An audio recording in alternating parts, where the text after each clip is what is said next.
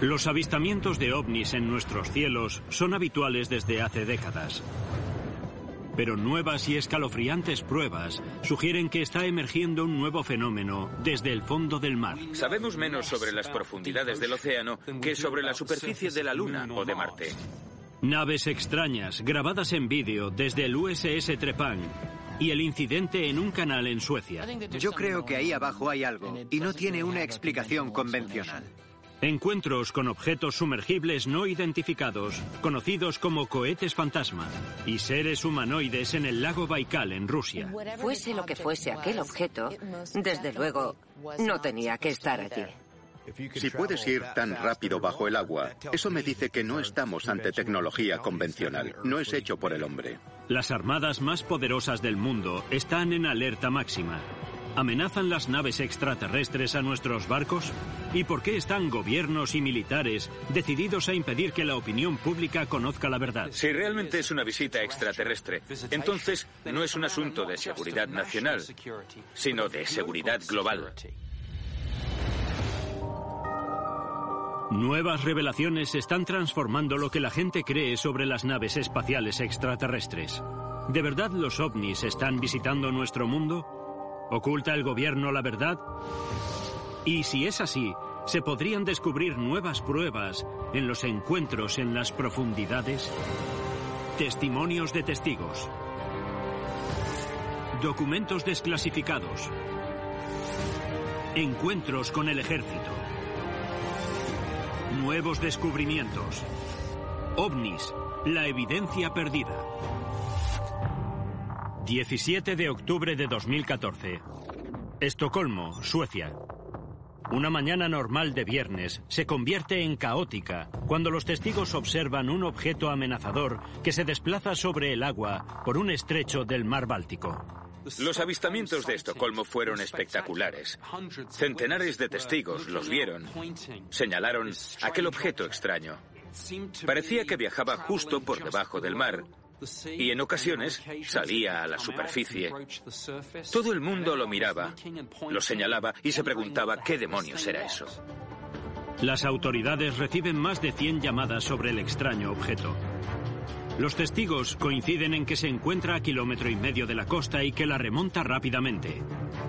Algunos creen que es un submarino. Otros no están tan seguros. Los suecos están muy acostumbrados a ver cosas en este puerto, ya sean barcos o ballenas. Están acostumbrados a ver eso. De modo que cuando ocurre algo así, la gente se alarma. Estas cosas hay que tomárselas muy en serio. Fuese lo que fuese aquel objeto, desde luego, no tenía que estar allí. Informan al gobierno sueco inmediatamente. En cuestión de una hora, sus fuerzas armadas lanzan un operativo para cazar a la misteriosa nave. Un aparato visto en el agua puede ser básicamente un submarino, pero también puede tratarse de una incursión enemiga en una zona prohibida. De manera que el ejército sueco se lo tomó muy en serio y fue una de las mayores operaciones militares de su historia para intentar identificar qué era aquello. Tenían aviones y también barcos patrullando. Lo escanearon todo con sonar. Incluso lanzaron cargas de profundidad fue la mayor respuesta militar desde el final de la Guerra Fría. El gobierno sueco se lo tomó muy en serio. Para ellos, se trataba de una amenaza para la seguridad. La inteligencia sueca sospecha que la nave pertenece a Rusia. Pero Moscú niega tener barcos o submarinos en la zona. Una afirmación que sería confirmada por el ejército de los Estados Unidos. Otras naciones también niegan cualquier participación. Suecia tiene una armada muy sofisticada. Cuenta con material de tecnología punta y operadores con experiencia. Entonces, si era un submarino, ¿cómo pudo escapar a su red? Tras una exhaustiva investigación, el ejército hizo públicas pruebas de la existencia de un submarino sobre el fondo marino. La imagen de sonar del fondo del mar Báltico muestra que ahí hubo algo. No sabemos qué, pero evidentemente algo dejó esa huella. Y para dejar una huella tan marcada en la arena hace falta mucho peso. Si un submarino hizo eso, no parece un movimiento muy inteligente. No es buena idea arrastrar un submarino por el fondo oceánico, eso como poco. O sea que es algo raro, sin duda. Para algunos analistas, los hechos simplemente no cuadran. Pero para los investigadores, la extraña imagen del sonar podría ser un indicio, no de un submarino, sino de algo mucho más siniestro. Los denominados objetos sumergibles no identificados, u OSNIs. Los investigadores creen que podrían estar relacionados con los ovnis vistos en el aire. Y señalan que no es la primera vez que se ha visto uno en la costa sueca. A lo largo de los 80 hubo una serie de encuentros en los que el gobierno sueco detectó OSNIs y el ejército respondió al instante. Pero la postura del gobierno sueco siempre ha sido pensar en submarinos rusos. Pero nunca se encontró ninguno. Jamás llegaron al fondo del misterio. Ha habido casos interesantes de objetos que han sido vistos saliendo del agua, entrando en el agua, o que han sido perseguidos a velocidades increíblemente altas por los océanos. Y eso no tiene una explicación convencional. El misterio de los OSNIs ha desconcertado a los suecos por más de 50 años, desde el encuentro más inquietante del que se tiene constancia. 24 de octubre del 66. Los técnicos de sonar de un buscaminas establecen contacto con un objeto desconocido parado justo bajo la superficie. Un objeto sumergido apareció justo debajo de uno de los buques de búsqueda. Estaba justo debajo de ellos. Durante 15 minutos el objeto gigante mantiene la posición, hasta que de repente sale a la superficie para sumergirse inmediatamente. Temiendo que se trate de un ataque, la tripulación del buque responde inmediatamente. Lanzaron cargas de profundidad para intentar identificar dónde estaba y qué era. Nada funcionó. Nunca pudieron identificar qué era realmente aquel objeto.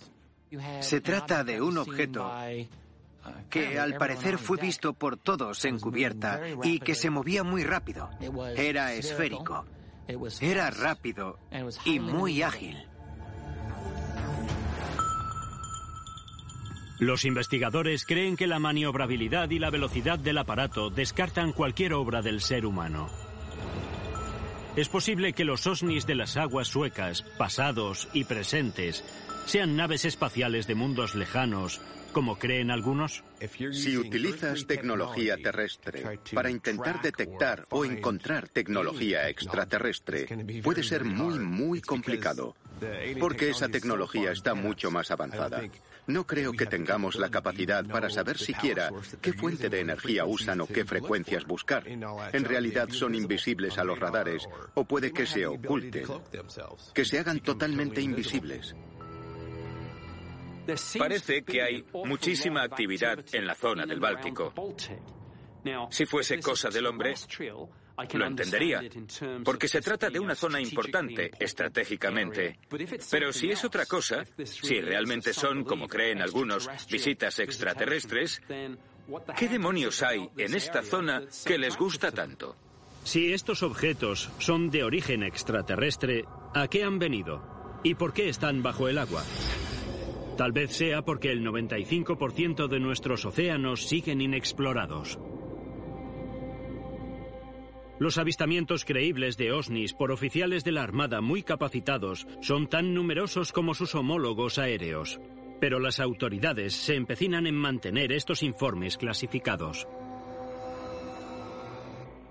Ante algunos de los avistamientos que se han producido en Suecia, la pregunta es, ¿es algo inteligente?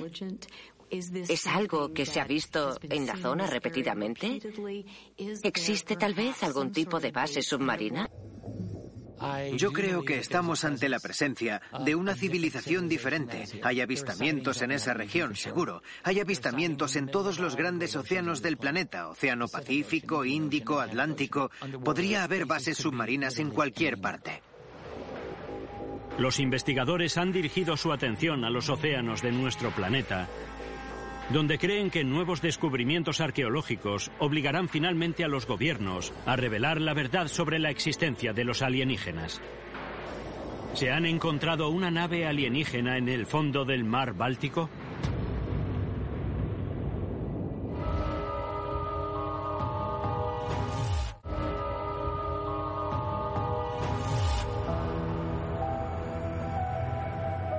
Mar Báltico, 2011. Un grupo de exploradores suecos escudriña el fondo marino en busca de pecios. Gracias al sonar de barrido lateral más avanzado, que les permite detectar objetos en el fondo del mar, los cazadores de tesoros esperan localizar una mercancía rara y valiosa. Buscaban un cargamento de champán, entre otras cosas, cuando encontraron algo que captaron con el sonar. Y al observarlo con detenimiento, se dieron cuenta de que había algo allí. El sonar les mostró una imagen impresionante. Este misterioso objeto, conocido hoy como la anomalía del mar Báltico, no se parece a nada que hayan encontrado antes. Tras sumergirse para examinarlo más de cerca, descubrieron que el objeto tenía forma de platillo perfectamente redondo, unos 60 metros de diámetro y el exterior parecía de piedra. Una posible explicación era que se trataba de la torreta o de los restos de un buque de guerra hundido, o de un submarino o algo similar. Pero no hay constancia de que se haya hundido nada en la zona que pueda estar relacionado. Entonces, ¿qué es? Sinceramente no tenemos ni idea.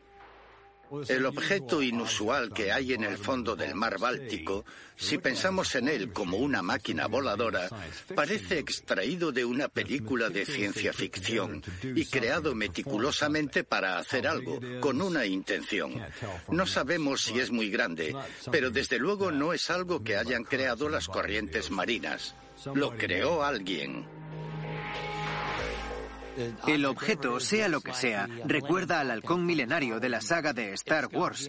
Tiene dibujos geométricos y parece una nave. Hay quienes creen que es una base extraterrestre o incluso una nave alien petrificada, si es que se puede convertir en piedra. Sea lo que sea, no creo que se formase orgánicamente en el fondo del mar.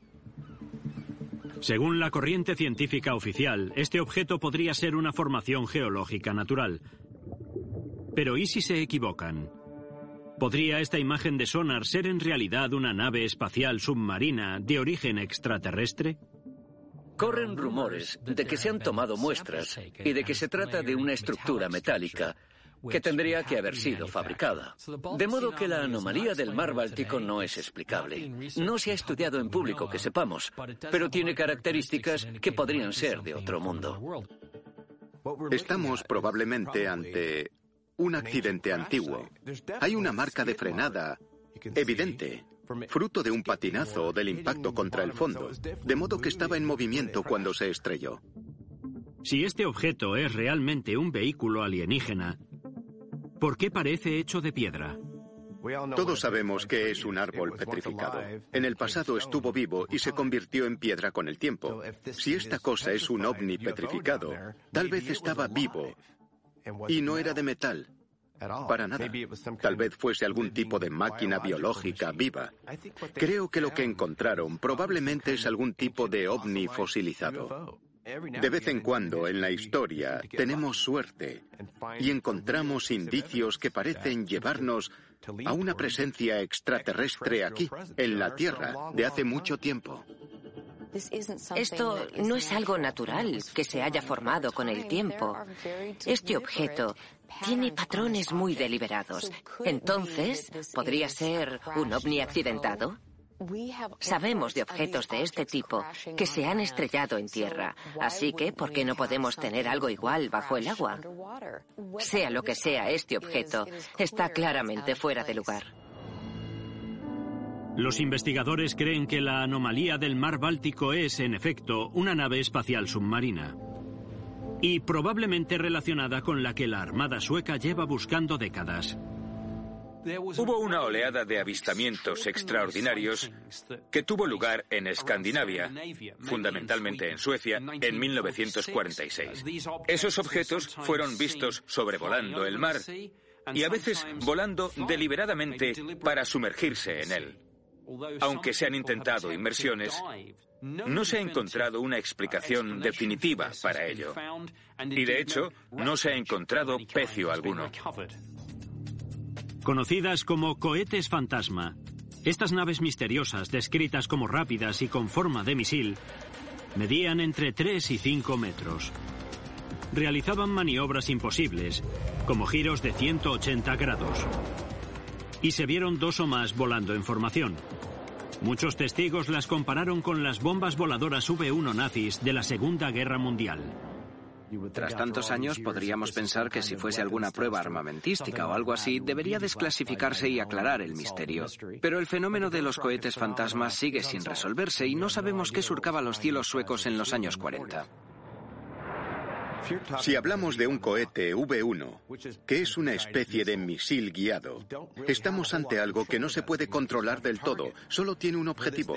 Así que las maniobras de ese tipo y la entrada en el océano no tiene sentido. El mero hecho de que descienda de una forma inteligentemente controlada, a mí me indica que no es nuestro, que es algo de otro mundo. En la década de los 80 se desclasificaron análisis del gobierno sueco que concluían que se trataba de objetos desconocidos y digamos que estuvieron a punto de sugerir que podrían no ser de civilizaciones de la Tierra.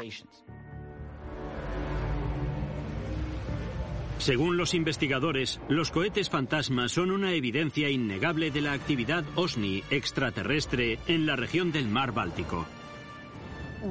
Lo increíble, y tal vez un poco alarmante para todos, es que tras tantas investigaciones no estamos más cerca de averiguar la verdad sobre estos objetos hoy que hace 40 años. Mientras los gobiernos empiezan a desclasificar sus archivos sobre ovnis, ¿estaremos a punto de descubrir la verdad? Y es posible que unas fotografías recientemente desclasificadas ofrezcan pruebas irrefutables de actividad OSNI en el mar.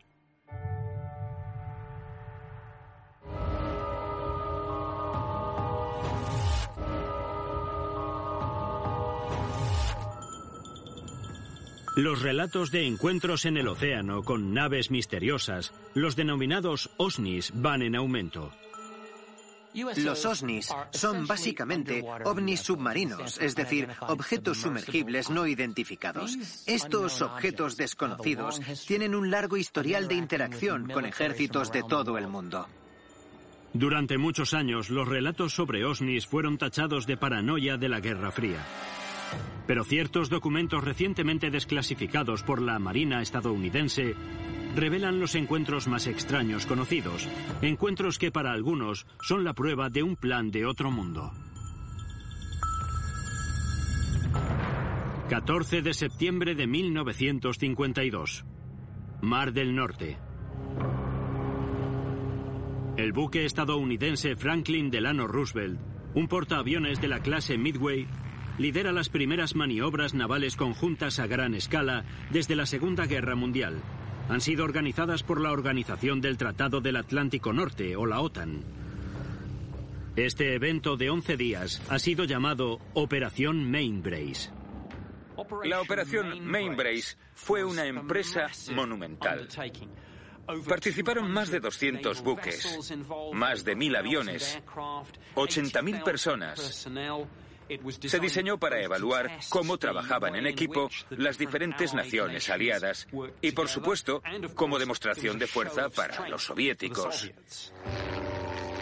Las potencias occidentales, lideradas por los Estados Unidos, quieren dejar claro a la Unión Soviética que la OTAN está unida.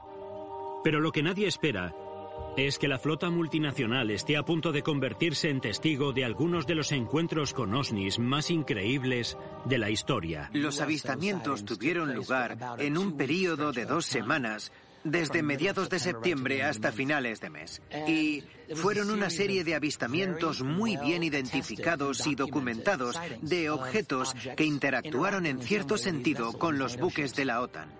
Los documentos de los archivos militares sugieren que el primer día de maniobras, docenas de hombres a bordo de varios buques dijeron haber visto un objeto triangular plateado que se desplazaba a una velocidad increíble, casi rozando la superficie, en dirección a la flota. Era un objeto rápido y con una gran maniobrabilidad.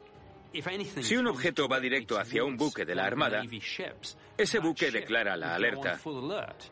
Es una amenaza potencial para su seguridad y se trata como tal. Pero tan rápido como aparecen esas naves amenazadoras, se desvanecen. Y dejan a los marineros del portaaviones y de toda la flota sorprendidos y desconcertados. Sin embargo, dos días después, reaparece.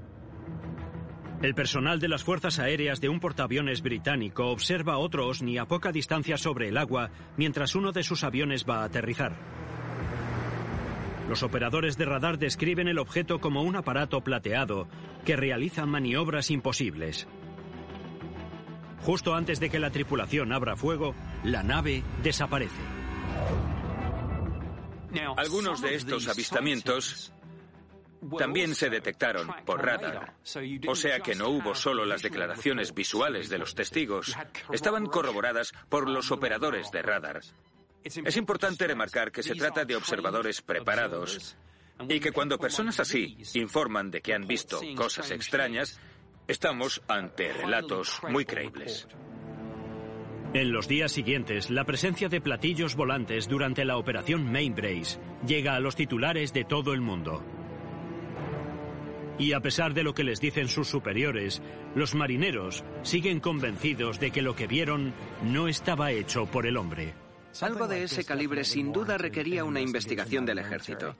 Y si la hicieron, si intentaron averiguar qué eran aquellos objetos, no se ha publicado nada que explique qué encontraron y cuáles fueron sus conclusiones.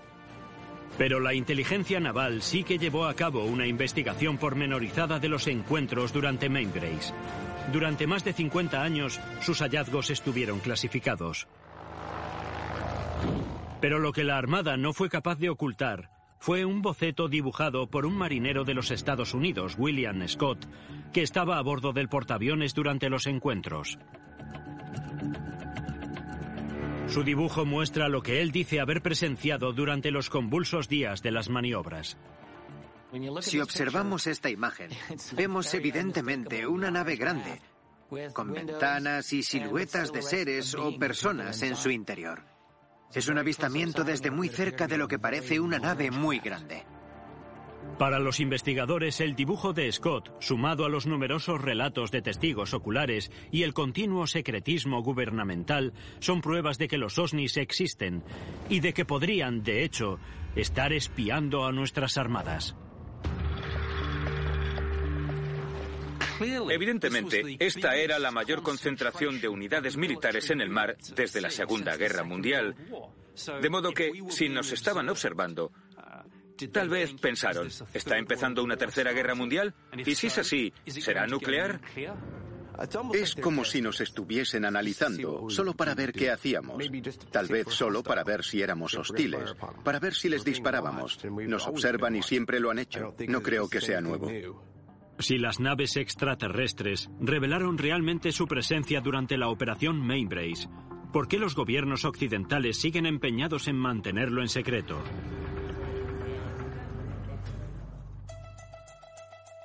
Nuevos documentos muestran que Mainbrace no fue un incidente aislado. 1 de marzo de 1977, el USS Trepan, un submarino de ataque nuclear, realiza maniobras en el Ártico, 1.500 kilómetros al noreste de Islandia. El oficial John Killica observa por su periscopio y le desconcierta lo que ve. El oficial coge rápidamente una cámara y empieza a hacer fotos a través del periscopio.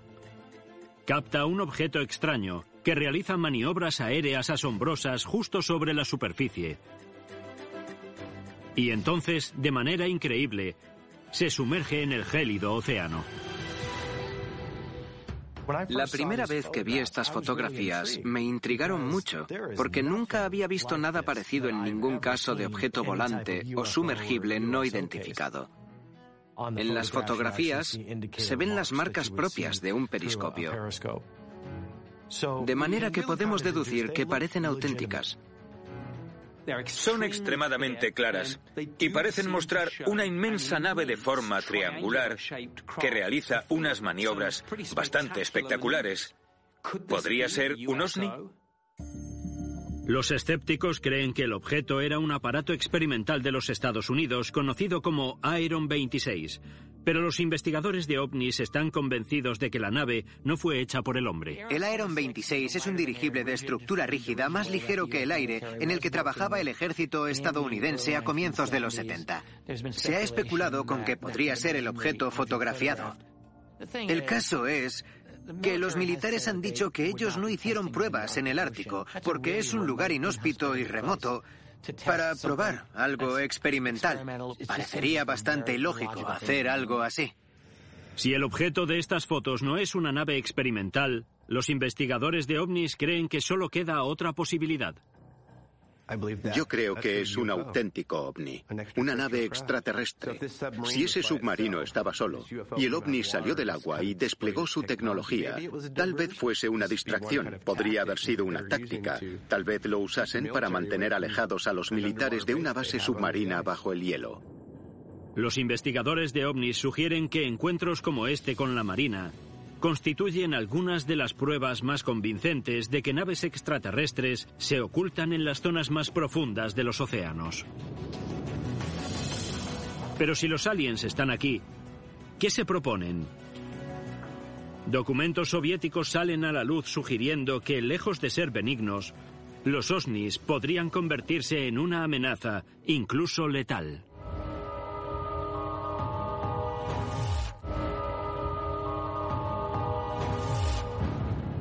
Julio de 2009. El gobierno ruso desclasifica documentos de alto secreto que detallan encuentros de la Armada rusa con OSNIs. Estos relatos de primera mano de encuentros con extraterrestres conmocionan a la opinión pública rusa y despiertan el interés de la comunidad mundial de investigadores. Pero ¿cómo pueden mantenerse en secreto durante tanto tiempo relatos tan impactantes y por qué? El problema que tenemos en la era soviética antes de 1992 es que estábamos ante un sistema fundamentalmente totalitario en el que no se hablaba de ovnis ni de osnis. Así que hay un gran secretismo. Y con el fin de la Unión Soviética y la publicación de algunos archivos a los que ahora tenemos acceso, conocemos un evento no fechado de un submarino ruso en el Pacífico Sur. Un submarino nuclear ruso encontró una formación que parecía una nave espacial extraterrestre a cierta profundidad. A una profundidad de unos 260 metros, la tripulación de un submarino nuclear ruso completamente armado detecta seis objetos desconocidos en el sonar, que se desplazan en formación directamente hacia ellos. Pero lo más alarmante es la velocidad a la que se mueven. Superan los 425 kilómetros por hora. Fue un momento muy desconcertante para este personal militar súper preparado, porque no se parecía a nada que hubiesen visto o experimentado antes. Seis objetos con forma de disco viajan en formación. Continúan con su trayectoria y aumentan la velocidad mientras se dirigen directamente hacia el submarino. Iban a una velocidad increíble. Pero entonces, cuando el submarino se alarmó por lo que estaba pasando con aquellos objetos y redujo la velocidad, los objetos hicieron exactamente lo mismo. Reprodujeron lo que hacía el submarino. La tripulación rusa inicialmente se sorprende ante lo que está viendo. Después, acuden a sus puestos de combate. El capitán, temiendo que la colisión fuese inminente y que les atacasen, ordenó una emersión de emergencia del submarino. El submarino sale finalmente a la superficie y evita por poco una colisión. Pero lo que ocurre a continuación es más sorprendente aún. Tenemos al comandante del submarino soviético ante una situación aterradora. A través del periscopio ven seis objetos que salen del agua y despegan a una velocidad sorprendentemente rápida. Solo podemos especular sobre la intención de estos ovnis. ¿Fue un acto hostil de algún tipo o simplemente intentaban evitar la detección? No lo sabemos. Los investigadores creen que lo que los rusos se encontraron fue un escuadrón de naves espaciales extraterrestres submarinas. Si puedes viajar tan rápido bajo el agua, el agua solo es otro medio. Así que su nave puede volar bajo el agua igual que sobre ella. Eso me dice que no estamos ante tecnología convencional, no es nuestra. Evidentemente estamos ante tecnología avanzada. Así que debemos llegar a la conclusión de que tal vez estemos ante tecnología extraterrestre de algún tipo. Eso hace que este caso sea tan apasionante. La velocidad, el movimiento y el ritmo al que desaparecieron. Es increíble. Tal vez el encuentro más escalofriante descrito en los informes rusos no atañe a objetos sumergibles no identificados, sino a las criaturas alienígenas que se cree que los ocupan. Siberia 1982. Con una profundidad de 1.642 metros, el lago Baikal es el lago de agua dulce más profundo del mundo. Los buceadores de la Armada rusa llevan a cabo una misión de investigación. Dada la profundidad y la temperatura del lago, poco se sabe sobre lo que se encuentra bajo la superficie. Siete buceadores rusos se sumergen a una profundidad de 45 metros, cuando de repente se dan cuenta de que los observan. Estas extrañas figuras humanoides eran mucho más grandes que seres humanos y llevaban una especie de cascos de algún tipo. ¿Qué demonios podemos deducir de un encuentro como este? Una cosa es hablar de OSNIs y otra, muy distinta, hablar de humanoides en las profundidades de un lago. Eran seres grandes, con forma humana, pero de 2 metros 70 de altura, y llevaban unos trajes plateados muy ceñidos. No llevaban el equipo normal. Básicamente nadaban en el agua, y los llaman los nadadores del lago Baikal. ¿Qué eran esas criaturas? ¿Por qué aparentemente no usaban lo que usamos nosotros para mantenernos con vida? No llevaban oxígeno. De modo que hay muchas facetas interesantes en esto. Tenemos criaturas que están bajo el agua y sobreviven con tecnología que no comprendemos. Los buceadores toman entonces una decisión fatídica. Intentan capturar uno. Los buceadores intentaron capturar a una de esas criaturas, pero en ese momento, según dicen los documentos, los entes reaccionaron. Una poderosa fuerza desconocida impulsa de repente a todo el grupo de buceadores desde las profundidades hacia la superficie. Realizaron un ascenso rápido hacia la superficie. Cuando haces eso demasiado rápido, sufres el mal del buceador y puede ser letal. Había siete buceadores, tres de ellos murieron y cuatro sufrieron lesiones graves como resultado de ello. ¿Por qué aquellas criaturas reaccionaron como lo hicieron? Quiero pensar que cuando empezamos a comportarnos de forma agresiva, cuando los buceadores intentaron capturarlos y les lanzaron una red, tal vez reaccionaron de forma defensiva cuando lanzaron a los buceadores hacia la superficie. Si creemos lo que hemos leído en los informes, estamos ante alienígenas, algo de otro mundo. ¿Es posible que estas criaturas del lago Baikal sean de otro mundo, como creen los investigadores de ovnis? Según los documentos rusos, los supervivientes estaban demasiado afectados como para hablar. Pero los investigadores creen que el gobierno ruso les impidió hacerlo. Y si fue así, ¿qué intentan mantener en secreto? Podría preocuparles la amenaza potencial, pero imagino que también les intrigaría saber qué eran aquellos seres, qué tipo de tecnología poseían y, por supuesto, si podrían conseguir esa tecnología. Porque, evidentemente, el armamento es algo que siempre está en la mente de todos los gobiernos cuando se habla de los ovnis y, por supuesto, de los OSNIs. Si existe una tecnología más avanzada que la nuestra, la queremos. Los investigadores de ovnis creen que el encuentro del lago Baikal indica que podrían ser capaces de sobrevivir en aguas gélidas y que interactuar con ellos tiene sus riesgos. Pero si eso es verdad, ¿dónde estaba su nave? ¿Es posible que hayan construido bases en las profundidades?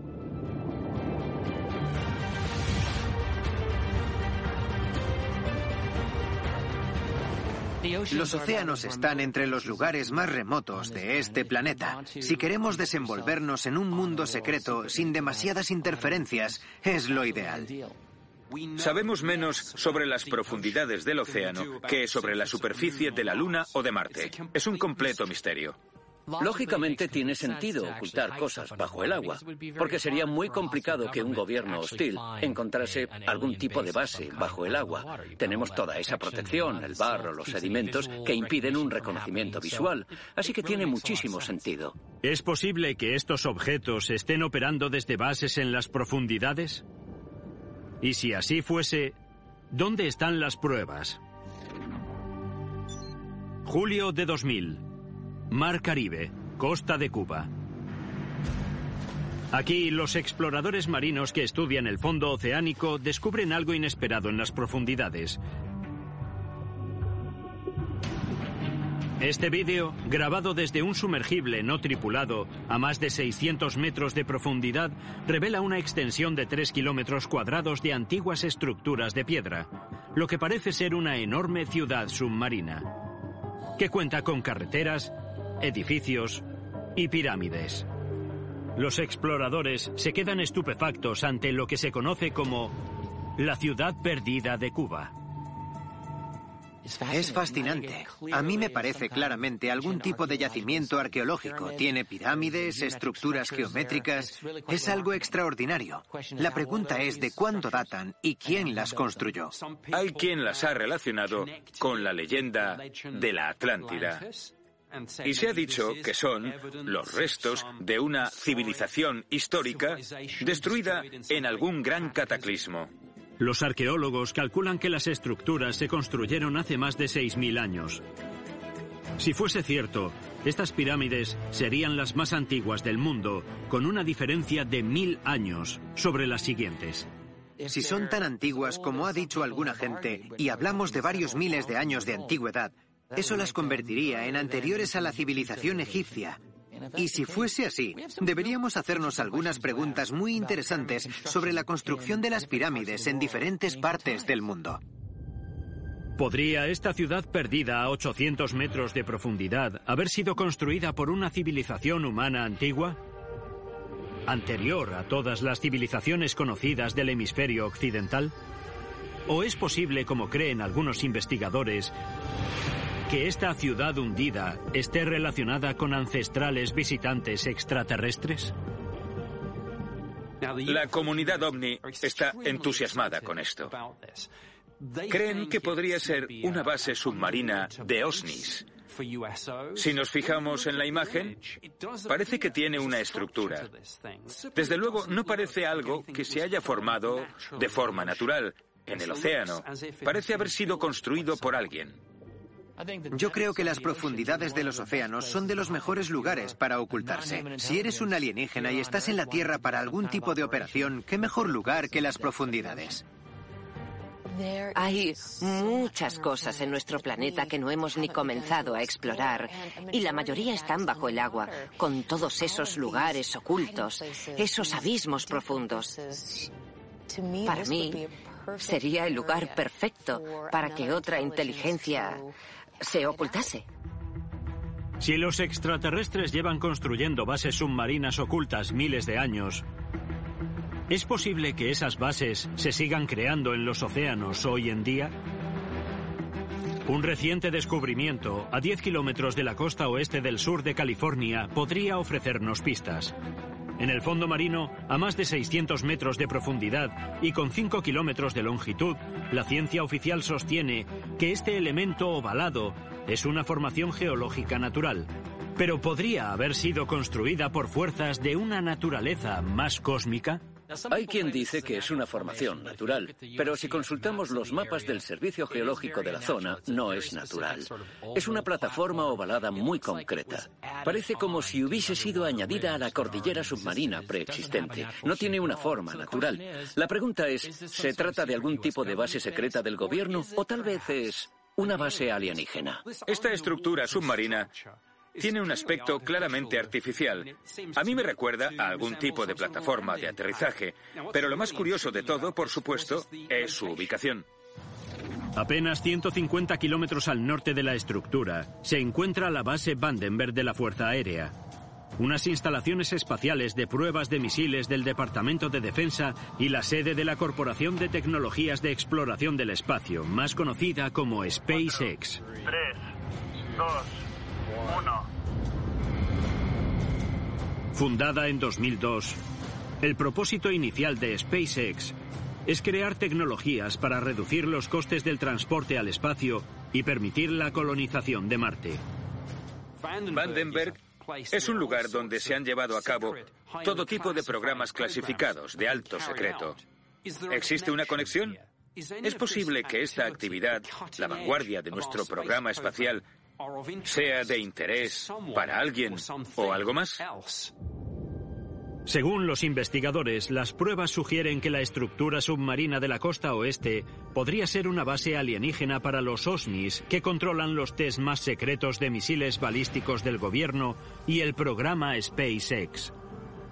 Tenemos el testimonio de oficiales del ejército de que un buen número de pruebas realizadas desde la base Vandenberg de la Fuerza Aérea y que deberían haber sido rutinarias salieron mal sin ninguna explicación.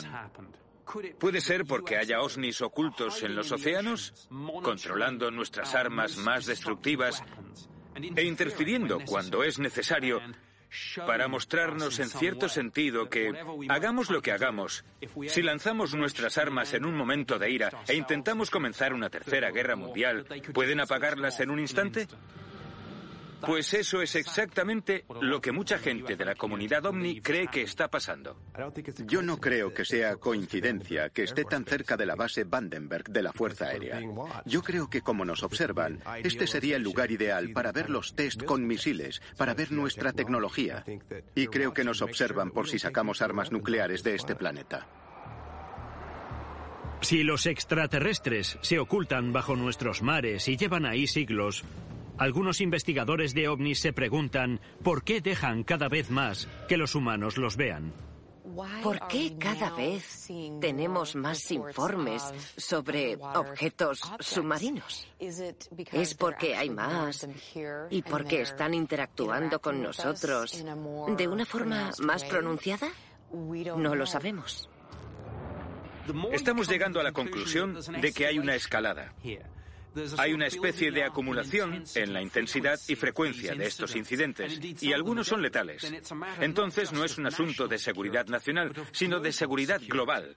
No deberíamos dar por sentado que han venido a hacer amigos. Si los ovnis y los osnis habitan realmente nuestros cielos y nuestros océanos, ¿suponen una amenaza para nuestra seguridad?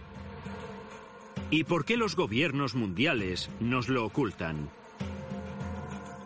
A medida que se constatan más encuentros inexplicados en las profundidades de los océanos, preguntas vitales quedan por responder. ¿A qué han venido? ¿Qué planes tienen? ¿Y vendrán más?